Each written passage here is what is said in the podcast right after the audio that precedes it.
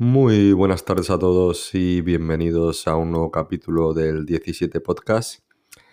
Eh, la verdad que ha pasado mucho desde el anterior capítulo a este. No me ha sido nada fácil grabar en estos últimos días y he roto una periodicidad que yo en mi cabeza me había, me había marcado, que era sacar un capítulo eh, cada 7, 10 días más o menos.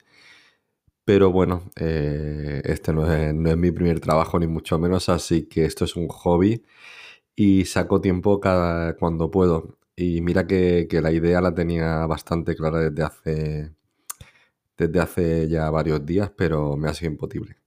Pero bueno, aquí, aquí estoy. Eh, como digo, nos ponemos otra vez delante del micro y qué cambio de, panorama desde la última vez que nos encontramos. Desde el último podcast que grabamos, la chavineta, como cariñosamente se le llama en Twitter, no ha dejado de crecer y crecer. Y parece que por fin, por fin, ha adquirido esa velocidad de crucero y regularidad que tanto demandábamos los, culés. Así que bueno, arrancamos este 1x06, un episodio que he titulado Moneyball.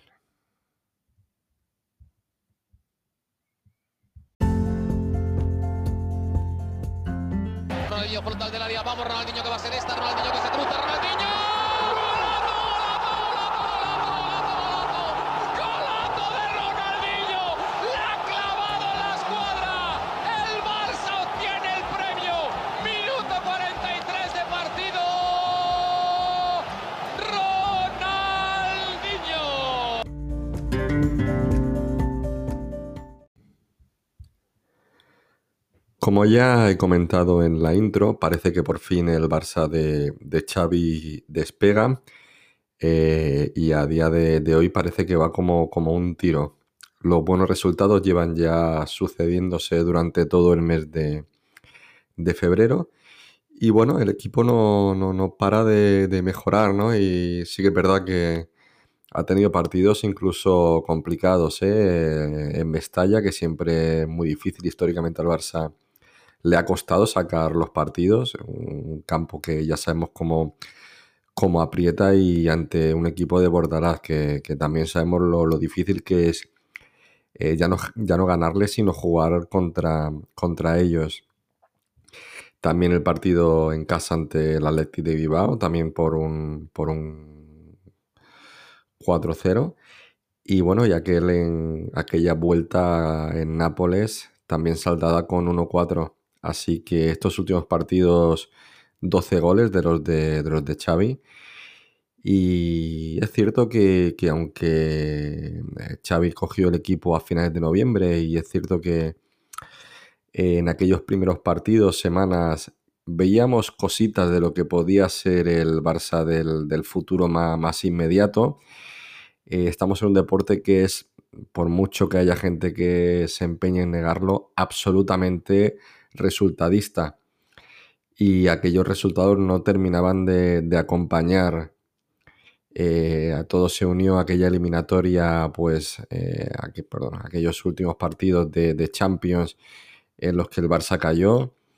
Partido Copa del Rey, que también ahora ya en 2022, que el Barça también cayó eliminado.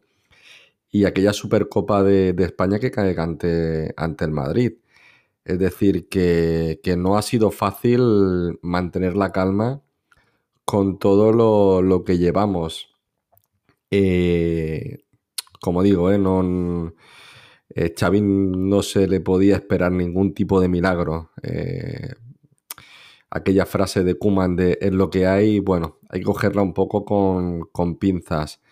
Es cierto que lo que hay o lo que había era, eso es innegable pero también creo que es totalmente cierto y se ha visto que el equipo eh, estaba muy por debajo de lo que se podía esperar.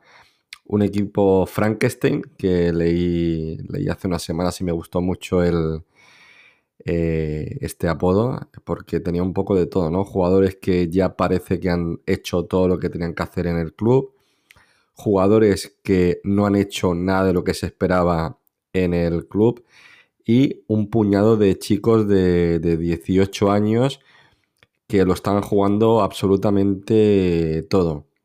En fin, un rompecabezas que era muy difícil de, armar ya, ya de entrada. Y nada, eh, Xavi sí que es cierto que tenía mucho ganado, aunque creo que Kuman también en su momento tenía mucho ganado cuando llegó al banquillo.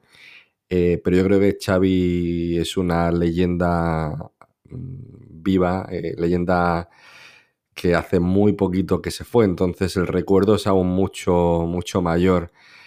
Y logró que todos nos ilusionásemos a, a pesar de, esos mal, de esas malas semanas, eh, malos meses, podríamos decir incluso.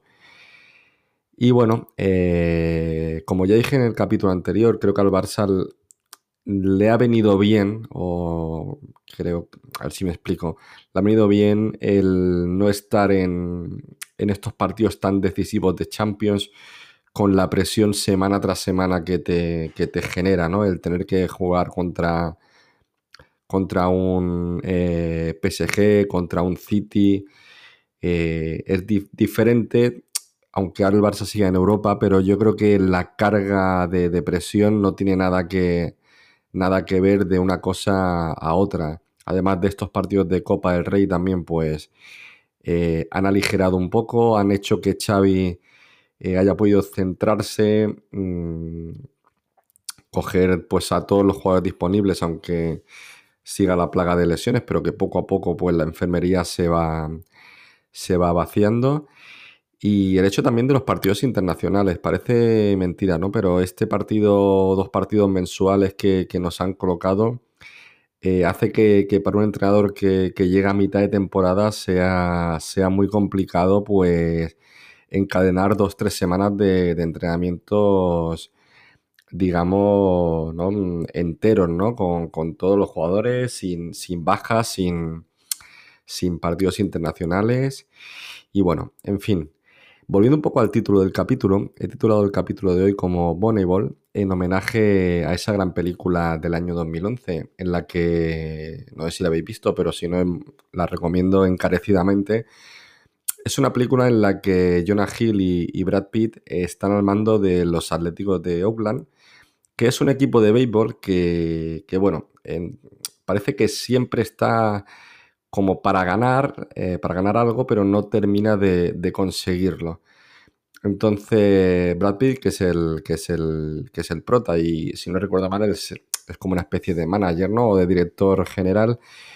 Eh, ve que, que Jonah Hill, que está en otro equipo, no, no recuerdo en, cuál, eh, se encarga un poco de, del, del, scouting, ¿no? De buscar jugadores pero ya no, no busca los grandes jugadores con cartel, digamos. Él tiene un, método estadístico para encontrar cuáles son los mejores jugadores para el club, que no tienen por qué ser los mejores jugadores del, mundo. Eh, yo creo que aquí en Can Barça eh, lo sabemos perfectamente, que no porque un jugador sea muy bueno eh, en otro gran club o, en, o este sea top 5 mundial o top 3 mundial. Eh, no olvidemos a Coutinho, Griezmann, etc, etc, ¿no? Jugadores que, en principio llegaban aquí para, arrollar y no se, no se han comido nada porque, porque no, el fútbol no, funciona así y creo que mucho menos el, el Barça, ¿no? Bueno, volviendo a, la película, eh, Brad Pitt consigue, bueno, le hace la propuesta eh, a Jonah Hill para que, para que se una a su equipo en, en Oakland. Y es un equipo que ha tenido unos recortes brutales y, entonces, bueno, tiene que también que deshacerse de, de algunas de sus figuras. Y entonces empiezan a, fichar, pues, pues, jugadores, digamos, diferentes, ¿no? ¿no? No los jugadores con más cartel de la liga, sino jugadores pues en una etapa complicada, jugadores con algún problema eh, de conducta, eh, incluso algunos que con algún tipo de, lesión, ¿no? Y todo esto a través de la estadística. Eh, el personaje tiene, tiene, un ordenador en el que vuelca una serie de, datos y, estos datos pues le dan como resultado, ya te digo, unos jugadores, mm, digamos, para nada esperados para, para, contratar, ¿no? Jugadores de un valor bajísimo, porque, bueno, por lo que he dicho antes, ¿no? No son jugadores en su prime, digamos, ¿no? Y entonces, bueno, eh, el club empieza, empieza a hacer los fichajes que, que la, nueva, la nueva directiva esta le, pide.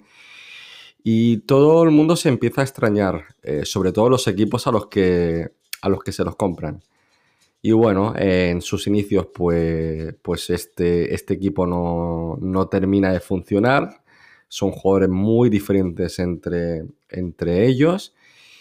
Y las dudas dentro del club crecen y crecen y crecen. Es un, es un equipo que, pese a no haber conseguido el título la temporada anterior, sí que era un equipo puntero, pero poco a poco eh, este nuevo equipo va, cogiendo fuerza y no voy a contar el final por si alguien que escuche el podcast y quiere verlo mucho, eh, indiferentemente que te guste el béisbol o el deporte, creo que, creo que está muy, muy, muy bien. Yo la vi hace relativamente poco.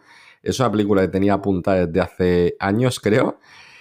Pero es de eso que nunca, nunca te da por, verla, nunca, nunca encuentras el momento y me llevé una sorpresa eh, muy grata. Y bueno, volviendo al universo Barça, pues algo así es lo que ha pasado este mercado de, invierno, ¿no? Eh, sobre el papel, jugadores como Alves o Mayan eh, son dos, un perfil de jugador que, yo creo que todos estamos de acuerdo en que sus mejores años eh, ya los han vivido y que se podría pensar incluso que, vienen un poco a, terminar aquí, ¿no? En una bonita ciudad y nada más lejos. Eh, Alves que lleva entrenando pues desde antes del mercado, implicadísimo desde el primer día. Y casualidad o no, en estos últimos partidos estamos viendo al mejor Serginho desde que llegó al, club, ¿no? Y, yo creo que el papel de Alves o Alves se le ficha un poco para, para esto. Eh, un club que desde que se fue Alves, una posición, la del lateral derecho, en la que ha tenido muchísimos problemas, muchísimos y que a día de hoy yo tampoco veo claro cuál va a ser el, futuro. Pero como ya digo, eh, Alves, los partidos que ha jugado muy bien. Creo que, incluso por encima de las expectativas que teníamos muchos de, nosotros. Y lo de Auba, pues, ¿qué vamos a decir? Es un tío al que se le caen los goles de los bolsillos, que ha metido goles toda su vida y que llega el último día del mercado de, fichajes en el último minuto prácticamente. Y bueno, desde que lleva, llega Hatri contra el Valencia, aunque el último gol aquel del, del espaldarazo, ¿no? Con el chute de, Pedri. Eh, gol en Nápoles y gol la semana pasada contra el Athletic de Bilbao.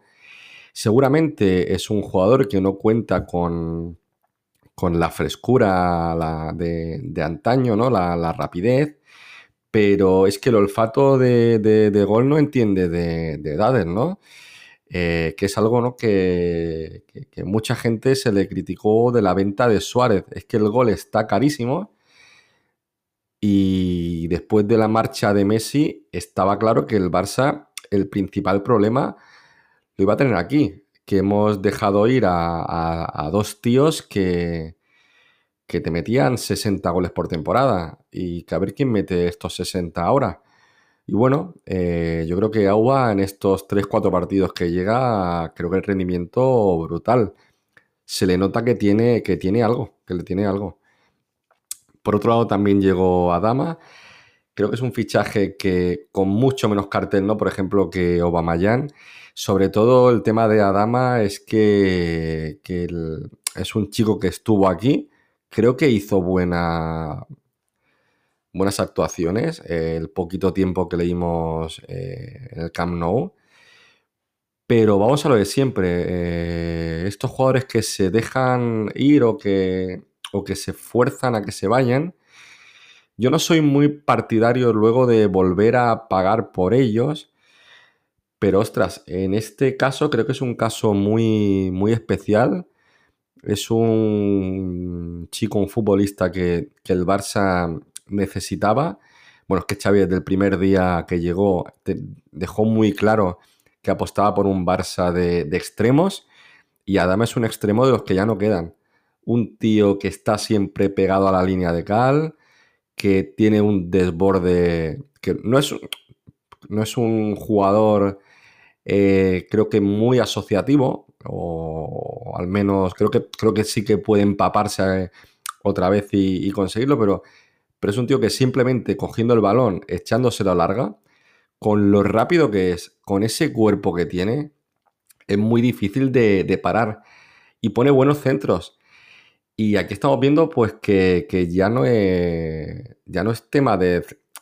Quizás no hemos tenido jugadores de este, de, este perfil aquí porque siempre hemos ido más de jugar por dentro, jugar por debajo y tal. Pero en el momento en el que está el Barça, creo que un tío así es primordial. Y de hecho, Xavi, desde que, desde que lo ha incorporado, eh, debe ser de los jugadores que más, que más minutos lleva. Y bueno, ya por último, digamos que es el menos jugador Moneyball por aquello de que sí que es un jugador eh, de gran cartera ahora mismo. Hizo una euro buenísima con, con España y no es otro que, que, Ferran, que Ferran Torres. Es un jugador que evidentemente es un jugador de, presente, pero también de futuro, muy joven, contrastadísimo en aquellos primeros años eh, en el Valencia y con la selección. En Manchester parece que no llegó a, cuajar, también hubo alguna lesión de por medio que no le dejó quizá rendir todo lo que, todo lo que podría.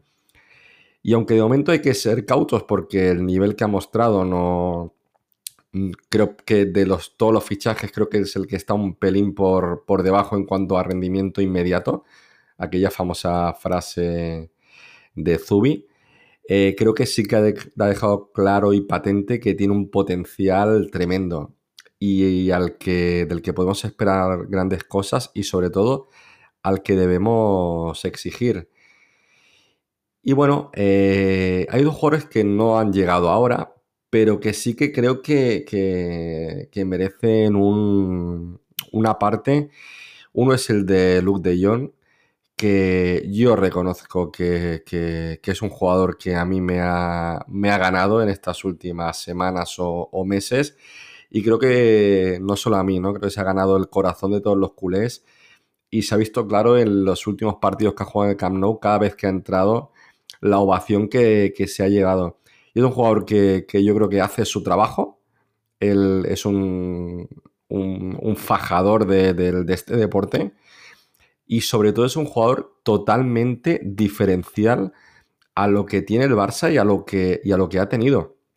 Un jugador que tiene un remate de cabeza eh, brutal, que se coloca dentro del área como nadie, Quizás siempre hemos dicho, hostias, es que nuestros extremos, nuestros laterales, no saben centrar o no son buenos centradores. Quizá, y ya digo quizá, ¿eh? es que no hemos tenido un tío como Luke de Jong que sepa ir a esos balones, que sepa buscarse el espacio en el área como sabe hacer, hacer él.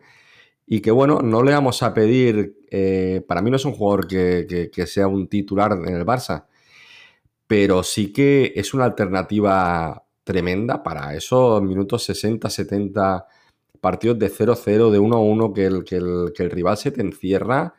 Eh, un jugador muy válido para, un club y además eh, es que no podemos tener jugadores de, de todos iguales, ¿no? Como, como hemos tenido eh, en otras épocas.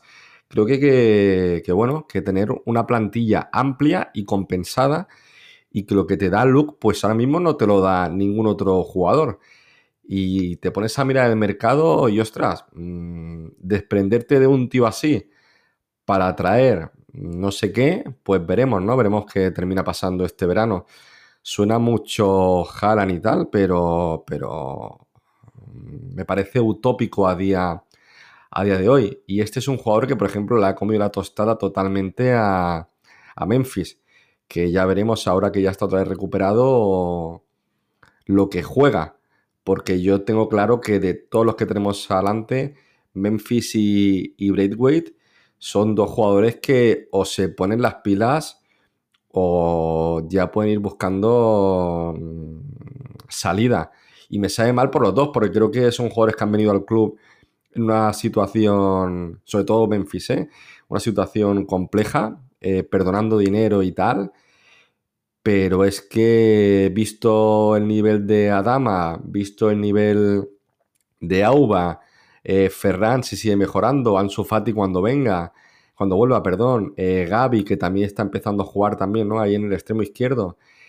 Eh, veremos qué, pasa. y ya por último, del que me dejaba de esta delantera es Dembélé, que como, como ya dije en, el, en aquel capítulo, es que Xavi no es tonto. Es que Xavi sabe que Dembélé es un jugadorazo. Tendrá mil y un problemas, por supuesto. Pero es un tío que da un rendimiento que no lo puedes desaprovechar. Tú no puedes decir, no, es que Dembélé, este señor, no ha renovado y se va a la grada. No te lo puedes permitir. Porque es un tío que tiene gol, que tiene desborde, que encara, que, que es que además que vuelve local a la defensa, eh, como ya dije, Xavi no iba a ser tonto. Mm, el primer día mm, lo dejó en la grada. Pero a partir de ahí, si el chico está cobrando el Barça, pues que tiene que jugar. Es que no le queda otra. Y veremos qué pasa de aquí a final de temporada. Yo no descarto para nada, a no ser que tenga algo firmado, como se decía por ahí, que termine renovando porque todos sabemos que hace mucho frío fuera del Camp Nou, y si no que se lo pregunten a Elish. Pero bueno, en fin, espero que hayáis disfrutado con el podcast de hoy y vuelvo a recomendaros la peli de Moneyball. Eh, si no la habéis visto, pues este fin de que pinta lluvioso es un buen plan. Así que un abrazo muy grande y hasta la próxima.